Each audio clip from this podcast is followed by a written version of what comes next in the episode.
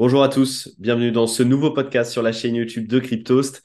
Aujourd'hui, comme vous l'avez certainement remarqué avec le titre, on va parler d'un sujet qui est actuellement de plus en plus en tendance dans l'écosystème des crypto-monnaies, à savoir la tokenisation d'actifs du monde réel. Et l'une des branches de ce secteur, c'est la tokenisation immobilière. Et aujourd'hui, nous recevons Stéphane de OPCAP, qui est justement une plateforme d'investissement dans l'immobilier tokenisé. Bonjour Stéphane. Bonjour Lilian. Et justement, comme je le disais à l'instant, OPCAP, c'est une jeune pousse dans ce domaine de l'immobilier tokenisé. Et donc, je vais te laisser évidemment, puisque c'est toi le meilleur pour en parler, présenter ce que c'est que OPCAP et puis te présenter aussi par la même occasion. Merci Lilian. Alors moi, je suis Stéphane Brousse. Euh, euh, alors j'ai bientôt 50 ans et ça fait à peu près euh, un peu plus de 20 ans que je travaille dans l'immobilier, alors plutôt traditionnel, dans des grands réseaux immobiliers. Et puis, euh, y a, ça fait aussi quelques années que je donne des cours à, des euh, BTS profession immobilière. Et figure-toi que chaque fois, chaque début d'année, ces, ces étudiants me posent la question euh, comment investir dans l'immobilier quand on a 20 ans? Alors c'est vrai qu'investir quand on a 20 ans, c'est pas facile. Alors on avait en général deux solutions. Hein. C'est soit d'aller voir sa banque pour faire un prêt immobilier, mais alors quand on a 20 ans sans contrat de travail, c'est pas facile. soit d'avoir la chance d'avoir un proche ou un parent qui pouvait vous prêter de l'argent. Bon, alors il se trouve que euh, les deux situations sont, sont extrêmement compliquées et que maintenant il existe euh, des solutions qu'il n'existait pas, moi, à mon époque, de pouvoir investir dans l'immobilier. C'est pour ça qu'on a voulu euh, créer OPCAP euh, et essayer de proposer des solutions d'investissement un petit peu innovantes et puis surtout accessibles à tous euh, actuellement. Voilà. D'accord, très bien. Donc, si je résume, en fait, OPCAP, c'est une plateforme qui permet à n'importe qui d'investir dans l'immobilier en achetant un ou plusieurs tokens, donc grâce à ce qu'on appelle la tokenisation de l'immobilier. Alors, à mon avis, il y a certaines personnes qui sont un petit peu perdues là-dedans, puisque on le sait, c'est quand même assez technique, c'est pas forcément accessible à tous. Concrètement, est-ce que tu peux nous expliquer ce qu'il se passe entre le token qu'on achète sur la blockchain et qu'on a dans notre portefeuille et le bien immobilier que vous, vous avez acheté? Oui, c'est vrai que ça, paraît, abstrait et ça me paraissait aussi abstrait euh, au début où je me suis intéressé il y a un peu plus d'un an. Et en fait, c'est relativement simple. Euh, le principe, il est, lequel? OPCAP euh, sélectionne un bien qu'il considère euh, intéressant par son, sa situation géographique, par les besoins en, en location et la demande locative qu'il peut avoir et la rentabilité qu'on peut en tirer. À partir de là, une fois qu'il a sélectionné le bien, qu'on a sélectionné le bien, on va signer un compromis de vente, une promesse de vente avec le propriétaire euh, et ensuite, on va le proposer sur la plateforme. Alors, c'est quoi le principe euh, C'est qu'on va émettre des obligations. Alors, pour te donner un exemple très simple, euh, sur un bien qui vaudrait par exemple 300 000 euros, on va émettre 3 000 obligations de 100 euros. Donc, ces, obligations, ces 3 000 obligations de 100 euros, on va les mettre à disposition sur la plateforme et tout un chacun pourra venir acheter une part de 100 euros, puisque l'obligation minimum est de 100 euros. Euh, le montant est jusqu'à 50 000 maximum par personne. Euh, voilà, et chacun peut venir acheter. Une fois que j'ai euh, levé le montant de ces 300 000 euros, à ce moment-là, je vais pouvoir acheter le bien. Je vais émettre les obligations, donc les donner euh, concrètement euh, aux obligataires, aux investisseurs. Et en fait, ces obligations, elles sont tout simplement numérisées sur une blockchain, elles sont tokenisées. Hein, je les transforme en jetons qui sont ensuite inscrites sur une blockchain. En l'occurrence, chez nous, c'est la blockchain Polygon. Et ce token est ensuite donné, ce ou ces tokens, si on en a acheté plusieurs d'obligations, on les transmet sur le, le, wallet, sur le portefeuille numérique de l'investisseur directement. Et ensuite, ça va lui permettre, une fois qu'on aura acheté le bien, mis des locataires dedans, fait, des travaux éventuellement. Euh, ça sera souvent le cas d'ailleurs. Euh, fait des travaux, ensuite mis les locataires dedans et ensuite on va générer des loyers qu'on va euh, verser directement euh, sur le portefeuille euh, numérique des, des investisseurs. Voilà. D'accord. Donc si je me mets à la place d'un investisseur, concrètement, je peux me connecter sur votre plateforme pour aller acheter un token qui correspond à une part d'un bien immobilier. Bon, évidemment, je dois le faire quand on est dans une période de vente de token, bien entendu. Mais une fois que j'ai ce token, il va me donner accès à des droits, et notamment par exemple le droit de recevoir une partie du loyer associé à ce bien immobilier. Jusqu'où va cette limite? Est-ce que j'ai le droit aussi d'accéder au bien immobilier? Comment ça se passe concrètement? Alors, la, limite, elle est de percevoir les revenus, parce qu'en fait, le, le, propriétaire du bien reste euh, au PCAP. Euh, vous, vous les investisseurs ont un droit de percevoir des rendements ou des, un certain nombre euh, de, de, comment dire, de droits qui sont liés, c'est-à-dire que bah, ils ont, ils peuvent percevoir des rendements. Alors, les rendements, ils les perçoivent pendant 10 ans, hein, parce que le contrat, les obligations sur pendant durent pendant 10 ans, le contrat d'obligation. Donc, pendant 10 ans, ils vont percevoir ce rendement. Alors, après nous, nous sommes sur un security token, pas un utility. Alors, un utility, effectivement, il pourrait avoir la possibilité, euh, euh, comme certains modèles le font, de pouvoir utiliser le bien pendant quelques jours dans l'année, etc. Là, c'est pas le modèle que nous avons pris. Nous, nous avons pris le modèle du security token, donc est le seul token qui est euh, comment dire, autorisé par l'AMF, puisque derrière, c'est un actif financier, en l'occurrence une obligation ou une action. nous, c'est une obligation, comme tu l'as compris. Donc, le, le droit, c'est de percevoir des revenus, évidemment, et pendant 10 ans et euh, il, faut, euh, euh, il faut pour ça avoir des locataires dedans et, et, voilà, et ensuite ça se passe très bien. enfin, on, espère que ça se passera très bien. Oui, évidemment, hein, on, voilà, on espère pour vous que ça se passera bien. Hein, tu fais bien de le préciser, bien entendu. Mais bon, bref, pour revenir sur notre discussion, il y a un, sujet que tu as évoqué qui me semblait assez intéressant. Tu parlais des obligations qui sont étalées sur 10 ans. Et je me suis posé la question, euh, voilà, imaginons que euh, j'achète ce token, donc théoriquement je suis lié pendant 10 ans avec le bien immobilier, mais je me rends compte que le marché de l'immobilier dans la région a, bien monté, j'ai envie de prendre mes profits, j'ai envie de voilà, prendre quelques bénéfices. Euh, comment ça se passe si j'ai envie de revendre ce token? Est-ce qu'il y a un marché secondaire? Ou alors, par exemple, est-ce que vous utilisez un oracle pour indexer le prix du token au marché de l'immobilier, par exemple Comment ça se passe concrètement? Ouais, alors c'est euh, là on est sur le premier étage de la fusée, c'est-à-dire lancer notre marché primaire. Hein. Euh, donc là on, a lancé notre première tokenisation. La, enfin, ça, démarre euh, vendredi. L'idée évidemment, l'étape d'après est très rapidement début 2024. on va créer notre plateforme de second marché, puisque justement l'intérêt de la tokenisation il, est, il réside dans la, la, liquidité que peut apporter la tokenisation, c'est-à-dire de pouvoir échanger et vendre très facilement euh, grâce à la blockchain euh, ces tokens, donc ces obligations tokenisées. Donc il faut que rapidement on crée euh, cette plateforme de second marché qui pour l'instant n'existe pas, mais elle n'existe nulle part pour le moment. Mais c'est les gros, le gros enjeu derrière et l'intérêt le, très important que peut avoir la tokenisation, c'est derrière de pas pouvoir de, de, pouvoir revendre très facilement avant les 10 ans, évidemment. Euh, euh, après, ça sera euh, une offre et une demande. Donc, ce pas, ça sera même pas euh, l'indexation euh, d'un marché potentiel qui aurait euh, immobilier qui aurait monté ou pas. Ce sera un marché avec un, tableau d'affichage. Et puis, bah, si quelqu'un veut l'acheter 120 au lieu de 100, bah, tant mieux. Tu vas trouver un acheteur à 120. si tu as un acheteur à 90, tu as un acheteur à 90. Ça sera l'offre et la demande, mais c'est pas moi qui pourra déterminer le prix. Ça sera un marché. Ouais, ouais, je, comprends totalement. Et surtout, on se dit que l'investissement dans le marché de l'immobilier, c'est un investissement sur le long terme.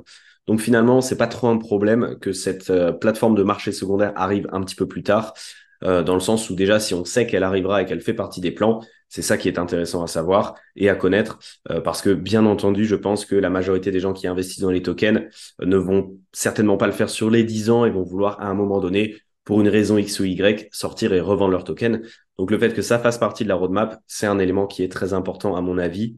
Et pour revenir sur la plateforme, je suis allé la consulter tout à l'heure avant de lancer le podcast. J'ai vu que vous avez déjà un bien immobilier que vous avez listé, euh, qui se situe, si je dis pas de bêtises, à Villeurbanne. Euh, J'avais une question. Euh, quels sont les projets d'expansion euh, Quel est le plan que vous avez en tête à l'heure actuelle? Est-ce que vous voulez vous étendre sur toute la France, peut-être à l'étranger? Quelle est aussi la cadence d'ajout de nouveaux biens immobiliers sur la plateforme? Est-ce que tout ça, vous l'avez déjà euh, conceptualisé? Et euh, quels sont ces plans justement? Alors, euh, moi, je connais très bien le marché immobilier français, donc je vais rester dans ce que je connais, c'est-à-dire le marché immobilier français. Donc, on sera uniquement sur le marché français, un jour peut-être ailleurs, mais en tout cas, c'est pas du tout dans les perspectives. On sera sur un marché immobilier français. On a choisi d'abord de se positionner sur le marché lyonnais, puisque moi, je suis originaire de Lyon et j'habite Lyon donc je connais très bien ce marché. Euh, donc là, on, est, on, a, on a choisi quelque chose d'assez simple hein, dans son, dans, pour, un premier, euh, euh, pour un premier bien, c'est-à-dire un appartement qui est à rénover, qu'on va transformer euh, en chambre étudiante, parce qu'il y a beaucoup, beaucoup de demandes locatives pour les étudiants et très peu d'offres sur le secteur, malheureusement. Donc ça, c'est à la fois un avantage pour nous, parce que ça nous permet de, de pouvoir louer beaucoup plus facilement et d'avoir des vacances locatives assez faibles. Donc ça, c'est un taux de rotation évidemment élevé, parce que ça reste de la chambre étudiante, mais avec la demande qu'il y a, les vacances locatives sont euh, assez faibles. Après, là, on a l'objectif d'en tokeniser, euh, d'acheter deux biens euh, d'ici la fin de l'année. Et puis après, 2024, on va monter en puissance et essayer d'en proposer au moins un par mois. Et puis, 2025, on va essayer d'ouvrir peut-être un peu plus sur du, Là, on va faire concentrer sur le résidentiel et après peut-être voir aussi pour des bureaux et de, des murs commerciaux et, mmh. s'orienter un peu vers le tertiaire pour voir s'il y a des choses à faire aussi de ce côté-là. Mais on veut déjà prendre nos marques sur le résidentiel. Moi, c'est mon cœur de métier, c'est ce que je connais bien. Et je pense que d'abord, avant de s'éparpiller, il faut, travailler sur ce qu'on connaît bien. Le résidentiel, c'est quand même mon, mon cœur de métier, ce que je connais bien depuis 20 ans. Alors, tu l'évoquais rapidement, et moi, je pense que c'est un des éléments qui rebute le plus les investisseurs dans l'immobilier locatif c'est toute la gestion derrière, tout le travail qui doit être fourni. Euh, par exemple, ben, pour euh, trouver un nouveau locataire, gérer la transition entre deux locataires, gérer les travaux, etc. Tout ça, comment ça se passe? Si moi, je suis un investisseur, j'achète un token, concrètement, je dois me dire que derrière, ceux qui gèrent ça, c'est vous ou c'est des prestataires que vous avez? Comment ça se passe Oui, c'est aussi, aussi l'avantage de la, tokenisation, c'est qu'en fait, on peut investir. On a tous les avantages de l'investissement immobilier sans en, sans en avoir les inconvénients. C'est-à-dire qu'on n'a pas à s'occuper de faire chercher, euh, de faire les visites, de chercher le bon bien, de calculer les rentabilités, les coûts euh, de travaux éventuels, de gérer euh, les vacances, les carences locatives, de gérer les travaux, les problématiques avec la copropriété. Ça, évidemment, c'est notre travail euh, au PCAP de s'occuper de nous occuper de ça. Sur la sur la partie de la gestion locative, nous, travaillons avec des agences en local systématiquement, déjà parce que euh, c'est un métier, la gestion locative, euh, même si, même si, même si je le connais bien, ça reste pas mon métier actuel dans OPCAP. Donc, je préfère laisser ça à des professionnels qui s'en occupent toute la journée et qui savent très bien le faire. puis moi, je crois beaucoup aux gens je crois beaucoup aux professionnels qui font leur métier. Donc, on sélectionne souvent, euh, enfin, c'est notre objectif de sélectionner une agence, euh, un administrateur de biens qui soit à proximité du bien, donc qui connaît bien le marché et qui connaît bien euh, la demande locative et de lui confier le bien en gestion. Après, il y a des notions de coût aussi. Hein. avoir en interne la gestion locative, c'est extrêmement euh, c'est plus compliqué parce que ça nécessite euh, euh, d'avoir énormément de l'eau pour amortir le coût d'un emploi à, temps plein ou même à mi-temps et pour le moment c'est pas c'est pas l'ordre du jour de l'intégrer en tout cas dans OPCAP. Ouais, de toute manière finalement pour l'utilisateur que ce soit une entité un prestataire ou vous-même qui gérez ça tant que de toute manière c'est géré par quelqu'un et pas par nous c'est là qu'est l'avantage évidemment. Et d'ailleurs, justement, à ce sujet, tu disais tout à l'heure, l'avantage de l'immobilier tokenisé, c'est qu'on a tous les avantages de l'immobilier sans en avoir les inconvénients. Et ça, ça me rappelle un petit peu les SCPI. Je sais d'ailleurs que quand on voit passer des articles sur la tokenisation immobilière ou des discussions sur les réseaux sociaux, on compare quand même assez souvent ça à euh, des SCPI. Est-ce que tu peux nous expliquer un petit peu les différences et les avantages aussi de la tokenisation immobilière par rapport aux SCPI J'en vois, il y en a plusieurs. La première, c'est quand, on investit dans les SCPI, on, on, investit sur un gestionnaire plus que sur un bien. Euh, c'est-à-dire que vous donnez, vous mettez votre argent, euh, euh, vous confiez votre argent à un gestionnaire qui va le prendre et puis l'investir comme il le souhaite dans du résidentiel très rarement, beaucoup dans du tertiaire. Euh, mais c'est pas vous qui décidez ce sur quoi vous investissez. À la différence de la tokenisation, vous choisissez si vous voulez investir sur le bien que nous avons à Villeurbanne ou pas. Bah, vous savez qu'il est à Villeurbanne en tout cas et vous savez ce sur quoi vous investissez. Ça, c'est le premier point, c'est de choisir ce sur quoi on investit. Euh, le deuxième, ce sont les frais d'entrée. Euh, quand vous, achetez des CPI, vous avez rarement des tickets d'entrée qui sont en dessous euh, de 2000 ou 3000 euros. Euh, c'est même les, plus bas. Donc, c'est le ticket d'entrée qui est déjà un petit peu, qui est déjà un frein pour beaucoup. nous, le ticket d'entrée est à 100 euros. Donc, forcément, ça permet d'avoir beaucoup plus de personnes qui, qui peuvent rentrer sur ce, ce marché de l'investissement immobilier. Troisièmement, je dirais, c'est la, liquidité. Alors, on en parlait tout à l'heure sur le second marché. Alors, une SCPI pour revendre ses parts de SCPI pendant avant la, maturité de 10 ans, c'est compliqué. Alors, pour l'instant, ça allait aussi chez nous. Et la plateforme de second marché n'existe pas, donc ça allait aussi chez nous. Mais en tout cas, nous, on a la volonté rapidement de créer ce second marché pour le faire. Donc, ça sera un, autre point. Et puis, les frais de gestion qui sont qui sont extrêmement élevés dans les SCPI. Alors, il y a des modèles qui commencent un petit peu à, travailler. Il y a des très bons modèles sur les CPI qui commencent à, revoir un peu ces modèles de, de, frais très élevés en gestion, donc qui sont, qui sont un peu plus accessibles maintenant. Voilà, donc je vois au moins ces quatre, ces quatre points-là. Et puis, euh, nous, on a essayé de faire en sorte de, de, proposer un rendement euh, qui soit le plus fixe possible, c'est-à-dire que euh, on a suffisamment bien acheté les biens pour faire en sorte qu'on va de donner un, rendement qui soit quasi fixe à nos investisseurs pour pas avoir des fluctuations trop, trop importantes d'un mois à un autre. Bah, ça tombe bien que tu parles des rendements. Je voulais justement te poser cette question-là. quel rendement on peut espérer quand on achète un token d'un bien immobilier sur OPCAP? Voilà, quelle est la fourchette, même si vous n'avez pas une idée précise, quelle est la fourchette des rendements qu'on peut espérer? Alors euh, sur, le, premier bien que nous proposons, on, a, un rendement euh, euh de 5,5%. Donc si tu investis 100 euros, tu toucheras 5,5 euros par an. voilà, c'est un rendement pour nous qui sera sûrement le minimum. on espère tomber aux alentours plutôt de 6, 6,5, entre 5,5 et 6,5, qui sera des rendements euh, intéressants. Euh, après, voilà, donc on, sera, on sera sur ces rendements-là. Euh, le but, c'est, moi j'aurais pu, j'aurais pu, on aurait pu proposer plus. Euh, pour tout te dire. Et on s'est dit que ce qui nous intéresse surtout, c'était de d'avoir un rendement qui soit le plus euh, le plus fixe possible. Donc d'anticiper, de provisionner des éventuelles vacances locatives, euh, des éventuelles problématiques qu'on peut avoir sur des travaux, etc. Pour essayer de maintenir ce taux. Moi, annoncer un 7 et puis tous les trois mois descendre à 4 ou 4,5 parce qu'il y a des travaux, il y a un locataire qui s'en va ça m'a, je trouve, je trouve, j'aimais pas, j'aimais pas le principe. Je préfère dire, on va donner cinq et demi, mais vous les aurez tout le temps, euh, quoi qu'il arrive, et on fera en sorte de les avoir tout le temps. Et on a suffisamment euh, provisionné pour ça. Voilà. Hmm. D'ailleurs, ça se voit sur la plateforme, on l'affiche, hein, on, met, on met une provision de vacances locatives, on a des réserves de travaux, en plus des travaux qu'on va faire, pour pallier pendant les dix ans qui viennent, parce que la taxe foncière, comme tu le sais, elle a beaucoup augmenté ces derniers temps, mais elle peut aussi encore augmenter dans les dix ans qui viennent. Euh, on sait qu'on n'aura pas de gros travaux sur les, de grosses œuvres sur le, les rénovations euh, de des parties communes dans les immeubles qu'on achète, donc on essaye de se voir à peu, près à 10 ans si on n'aura pas trop de problématiques, euh, voilà, et, faire en sorte d'essayer d'être le plus lisse possible sur les rendements qu'on va fournir. Bah justement, j'allais te poser cette question. derrière, quel est le modèle économique d'une entreprise comme OPCAP Quels sont les frais que vous appliquez? Et pourquoi est-ce que vous avez à appliquer ces frais justement? Alors le, modèle économique, il est essentiellement sur euh, à l'achat en fait. Hein. Euh, nous, on prend un pourcentage sur le prix du bien à l'achat. Donc euh, par exemple, si on achète un bien 300 000 on, ou 200 000 parce que 300 000 c'est le montant global à lever, mais admettons sur un bien qui vaut 200 000, on va prendre 10% de commission, on va prendre 20 000. Ensuite, tu as les frais de les droits de mutation, hein, donc ce qu'on appelle vulgairement les, les, frais de notaire, euh, qui sont pas réellement des, l'argent qui va au notaire, hein, ce sont surtout des taxes.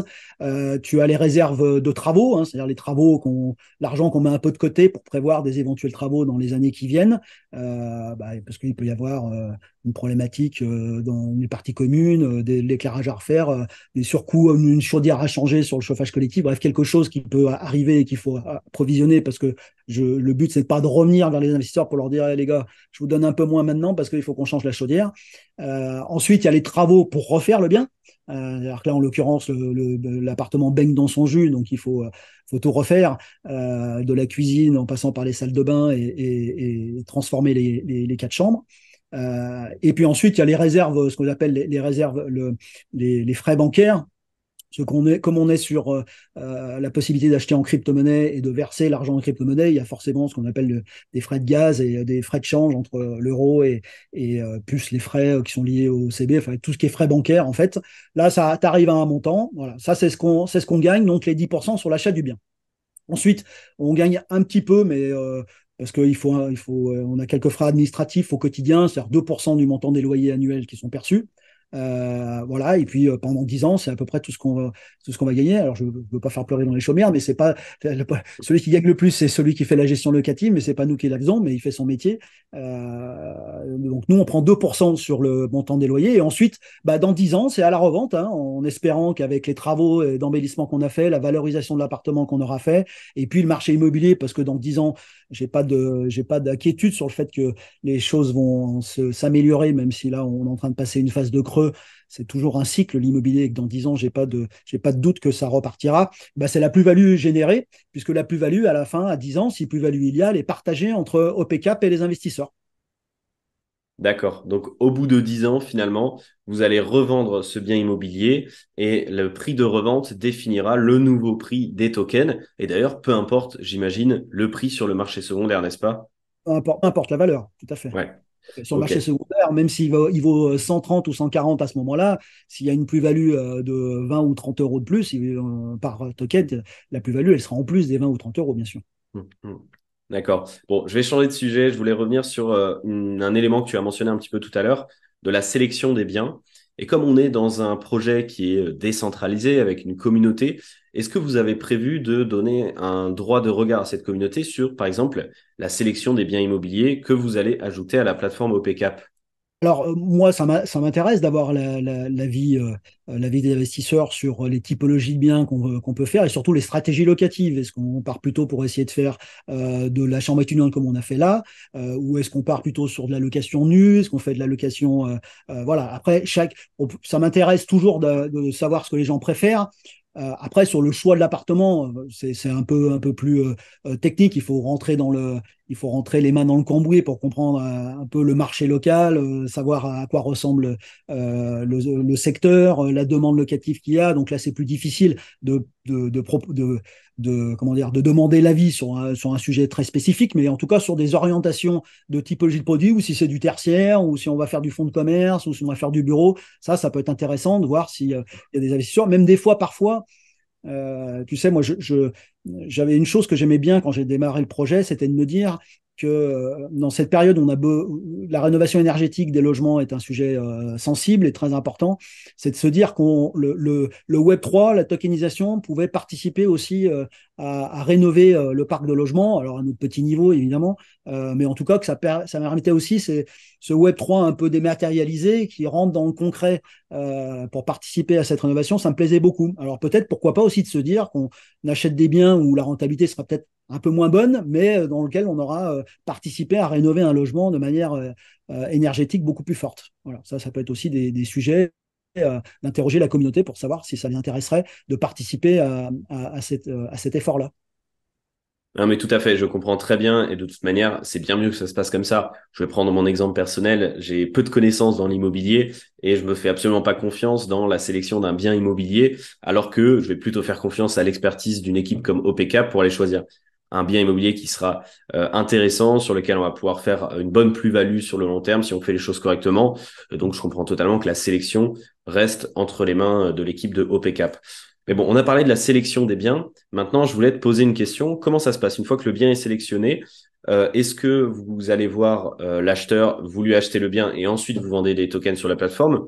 Ou, et je pense d'ailleurs que c'est plutôt cette seconde option-là, si je ne dis pas de bêtises, D'abord, vous allez évidemment voir l'acteur euh, et vous mettez d'accord avec lui, mais ensuite vous mettez le bien sur la plateforme, vous levez les fonds en vendant les tokens et ensuite vous achetez officiellement le bien, c'est ça? Tout à fait. Et puis il faut aussi convaincre un propriétaire, parce que là on est dans un cadre d'une vente classique. Hein. Là, on n'est plus dans le, on n'est plus dans quelque chose d'abstrait, c'est du concret. Vous avez un propriétaire en face à qui il faut expliquer que vous, vous ne faites pas de prêt bancaire, vous n'achetez pas cash, vous faites un, un financement participatif entre guillemets euh, euh, via une plateforme euh, et qui soit d'accord pour patienter pendant un délai qui est sensiblement le même que l'obtention d'un prêt, hein, mais, mais n'empêche que c'est un modèle qui peut un peu dérouter un propriétaire, donc il faut aussi lui expliquer, faire preuve de pédagogie euh, et, et, et qu'il accepte de nous vendre à nous euh, son bien, et ensuite effectivement euh, euh, aller lever le montant nécessaire sur la plateforme pour pouvoir signer le bien définitivement trois quatre mois plus tard. Oui, tout à fait.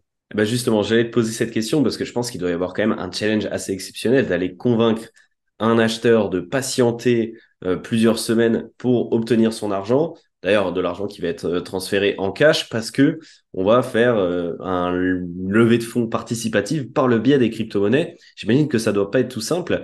Et d'ailleurs, alors, avant de te poser la question principale que je voulais te poser, une petite sous-question. Comment est-ce que vous les payez, euh, les acheteurs? Est-ce que vous les payez en crypto-monnaie ou avec un virement bancaire sur leur compte? Non, alors dans le monde du Web 3, si on veut avoir une automatisation des paiements et passer par la tokenisation, on est, on est quasiment obligé, enfin c'est même pas euh, quasiment, c'est on est obligé de faire du, versement en, crypto, euh, euh, en crypto. Après, moi, moi qui viens pas de ce monde-là, qui est plutôt de l'immobilier traditionnel, ce qui m'intéressait quand on a démarré la plateforme, c'est de prendre tous les points qui me plaisaient pas dans la tokenisation, hein, pour dire parce qu'il y a des choses qui me plaisent pas, enfin pas qui me plaisent pas, mais qui sont en tout cas trop techniques et moi qui suis plutôt grand public, je voulais que les, les, personnes qui aillent, les investisseurs qui viennent sur la plateforme puissent avoir le, même sentiment que moi, euh, c'est-à-dire de quelque chose qui soit assez fluide. Et de lever deux points d'achoppement, parce qu'en fait, finalement, il y a deux choses qui sont un peu euh, crispantes dans le Web 3. Le premier, c'est d'avoir son portefeuille numérique, c'est-à-dire d'avoir un wallet, puisque sans wallet, il n'y a, pas de, a pas de Web 3, c'est là-dessus on va recevoir son token et puis ses, ses crypto-monnaies. Donc pour ça, ce qui m'intéressait, euh, c'était d'avoir évidemment la possibilité de connecter son wallet, mais ça, c'est sûr, c'est évident. Euh, donc on peut connecter son Ledger, son, son MetaMask, etc. Mais ce qui m'intéresse aussi, c'est de pouvoir proposer à, ceux qui n'en ont pas de pouvoir en créer un facilement en une minute sur notre plateforme. Donc on a maintenant la possibilité, quand on arrive, de pouvoir en une minute, en, Web 2 en plus, hein, c'est-à-dire avec euh, son adresse Gmail ou son, compte Apple, euh, son compte Facebook, de pouvoir créer un wallet en, une minute. Donc déjà, ça c'était le premier point de crispation qu'on on a essayé de faire sauter. Le deuxième, le deuxième point, c'était euh, les versements en USDT. Moi, j'ai plein de copains euh, à côté de moi qui me disaient T'es gentil, mais qu'est-ce que je vais en faire, moi, de tes USDT, euh, une fois que tu les auras versés, et qui voulaient investir pourtant. Donc, on a aussi réfléchi, puis on s'est dit qu'il fallait qu'on mette à disposition sur l'espace des investisseurs, directement sur la plateforme, une, une rampe on-off c'est-à-dire euh, la possibilité de transférer euh, directement, transformer ces USDT euh, en euros et de les basculer avec, son IBAN sur son compte en banque en deux trois, deux, trois clics pour que ça soit facile d'utilisation et que voilà, au bout d'un moment, on a peut-être envie de récupérer en euros parce qu'on ne sait pas trop quoi en faire, ces USDT.